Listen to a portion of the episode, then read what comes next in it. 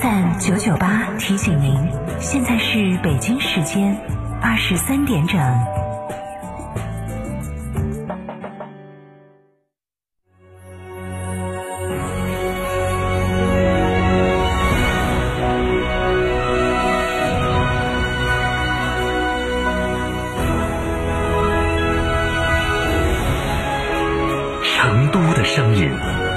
，FM 九九点八，成都电台新闻广播。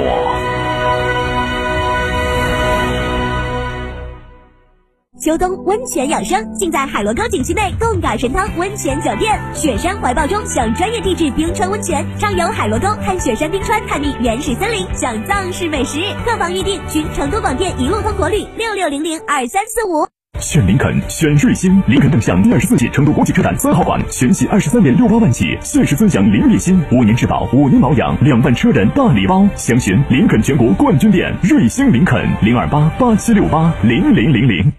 听见大运在成都等你。七月十五号到十九号，成都大运会歌曲大众征集网络投票活动圆满结束。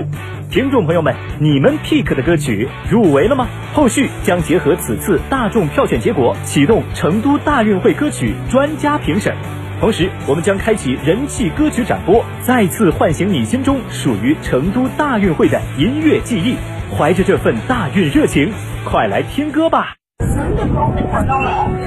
唉，当年光顾着买好地段了，怎么就没想过这么吵？自从搬过来就没睡过一个好觉。关窗户有啥用？这么几年了，啥招都使了。哎，这就是你新换的通风隔音窗，这么管用？早几年你怎么不买？是我们来迟了。二零二一年，成都电台独家代理上市公司专利技术产品通风隔音窗，通风的同时隔噪声，通风除雾霾，适用于公路、铁路沿线、机场、闹市区等受到噪音污染的卧室、办公室、休息室等场所。通风的同时隔离声量高达三十到四十五分贝，相当于一堵墙的隔声性能。天成独家代理通风隔音窗，给你一个半山别墅般的睡眠环境。详询零二八八四三五六九二八。八四三五六九二八，车展价即刻享！恭迎莅临广汽埃安成都三河体验中心，纯电续航四百至六百五十公里，多种车型供您品鉴，零首付、零利息、零月供等多种金融方案供您选择。广汽埃安更懂国人的纯电好车，寻八五幺七七九七九。全新一代奇骏，更酷、更硬朗的外观设计，更豪华、更人性化的科技配置，更强悍的四驱系统，澎湃动力不输任何。成为首批车主享豪华大礼，逛车展必看三号馆东风日产。九九八快讯，这里是成都电台新闻广播，一起来关注这一时段的九九八快讯。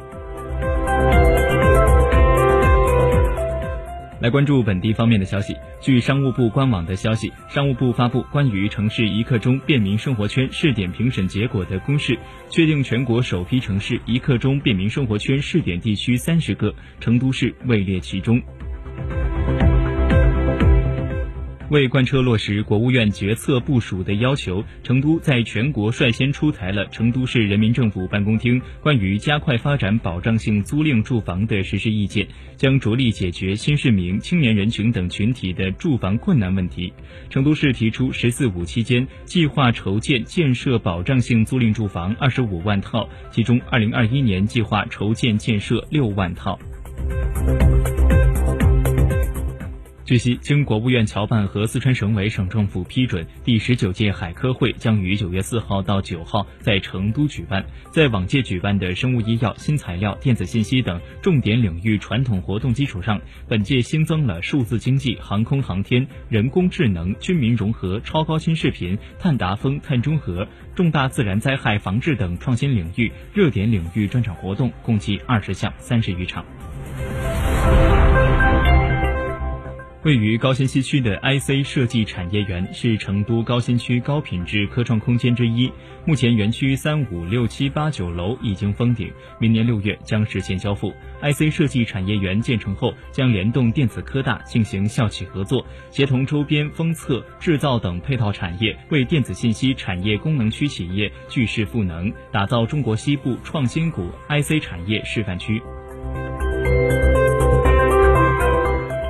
来关注国内方面的消息。八月三十一号，国新办举行“努力实现全体人民住有所居”新闻发布会。住房和城乡建设部部长王蒙辉介绍，我国乡村面貌发生巨变。历史性解决了农村贫困群众的住房安全问题，全面实施脱贫攻坚农村危房改造以来，七百九十万户两千五百六十八万贫困群众的危房得到改造，同步支持一千零七十五万户农村低保户、分散供养特困人员、贫困残疾人家庭等贫困户群体改造危房，全国两千三百四十一点六万户建档立卡贫困户实现住房安全保障。八月三十一号，交通运输部召开专题发布会，介绍中国救捞创建七十年来取得的成就。交通运输部救助打捞局局长王雷介绍，中国救捞自一九五一年创立至今，共救助海上遇险人员八万两千七百八十三名，其中外籍遇险人员一万两千七百零三人，救助遇险船舶五千四百二十四艘，其中外籍遇险船舶九百五十七艘，打捞沉船一千八百二十七艘，打捞外籍沉船。九十九艘。八月三十一号，国新办举行“努力实现全体人民住有所居”新闻发布会。王蒙辉介绍，建筑业支柱产业作用不断增强，从建筑大国迈向建筑强国。二零二零年，建筑业增加值占国内生产总值的比重达到了百分之七点二，为全社会提供超过五千万个就业岗位。工程设计建造水平显著提高，港珠澳大桥、北京大兴国际机场等一批世界级标志性重大工程相继建成。据市场监管总局网站消息，八月三十号，市场监管总局办公厅联合教育部办公厅、国家卫生健康委办公厅、公安部办公厅印发关于统筹做好疫情防控和秋季学校食品安全工作的通知，要求各部门强化禁止向未成年人售酒监管，严格执行学校周边不得设置售酒网点的规定，及时受理依法立案侦查涉嫌犯罪的食品安全案件，依法严厉打击学校及学校周边食品安全犯罪行为。记者今天从海关总署获悉，中国海关缉私部门始终对成品油走私活动保持高压打击力度。一月到七月，共立案侦办成品油走私犯罪案件一百四十六起，案值六十七点七亿元。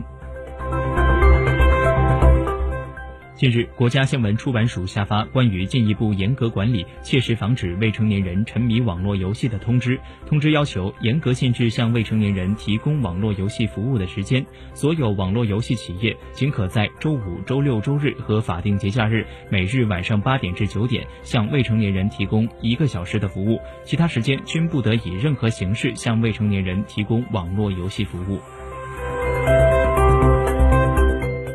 来关注国际方面的消息。外媒报道，当地时间三十号，美国中央司司令部司令麦肯齐在五角大楼的新闻发布会上宣布，美国已完成从阿富汗的撤军。阿富汗塔利班也证实，最后一批美国飞机已飞离首都喀布尔。这意味着美国军队在阿富汗二十年的驻留彻底落幕。报道称，阿富汗塔利班目送美国飞机离开，并鸣枪庆祝。在美国撤离后，喀布尔的卡尔扎伊国际机场的控制权已经移交给了塔利班。外媒三十号报道，南非科学家在一份研究报告中称，他们已经检测到一个新的新冠病毒变种，比之。